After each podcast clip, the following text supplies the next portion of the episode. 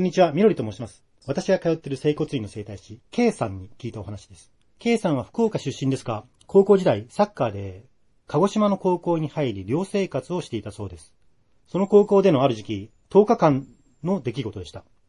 学校はもともと墓地で、学校の七不思議のような噂があり、歩幅前進している兵隊を見たとか、霊感のある人が食堂に首吊り自殺をした人が見える、などなどでしたが、その他に、学校の行動の扉の、扉のうちの一つに、奥にもう一個扉があって、その中に女性のホルマリン漬けがあり、扉を見ただけでも触りがあるというものでした。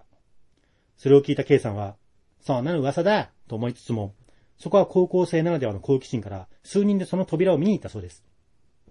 噂の扉の奥に確かにもう一つ扉がありましたが、開かなかったようで、K さんは怖かったので、ちらっと扉を見るだけに留め、その時はそれで終わったそうです。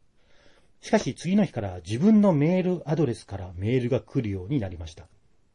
内容は、何してるの？今ここにいるの早く見つけてよ。という短文。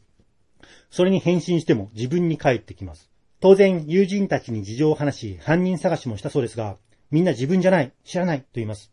その間にもメールはどんどん来ます。怖くて電源を切ったこともあったようですが、気づくと電源が入っていて、メールが来ています。内容は主に、何してるの？でした。ある日、個室の自分の部屋で一人本を読んでいるとメールが来ました。それ、面白い？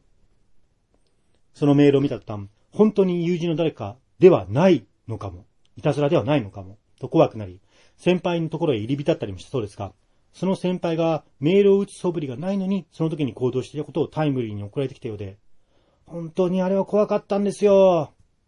あ、あと、子供の時のことなんですけど、と次の話に行こうとしたので、私は、えちょっと待って待って待って。それ10日間で終わったんでしょ？最後のメールは何だったの？と聞くと、K さんは、あ、ああ、僕見つけられたんですよ。え？最後のメールは、見つけた、だったんです。ええそれ、はしょるとこじゃないし。まったく、これだから素人は困ります。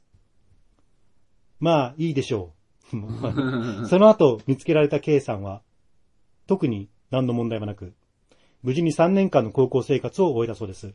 何にもなくてよかったですね。他にも K さんは、車を運転していたら眠くなってコンビニの駐車場で仮眠を取ろうと駐車し、目を閉じてうとうとした途端、目がギラギラしたでっかい人がフロントガラスに覆いかぶさってきて驚いて逃げた。とか、子供の頃、叱られて締め出されたら、横の壁から赤鬼が出てきて、後ろを素通りし、また壁に入っていったなど美味しい経験多数の方でした。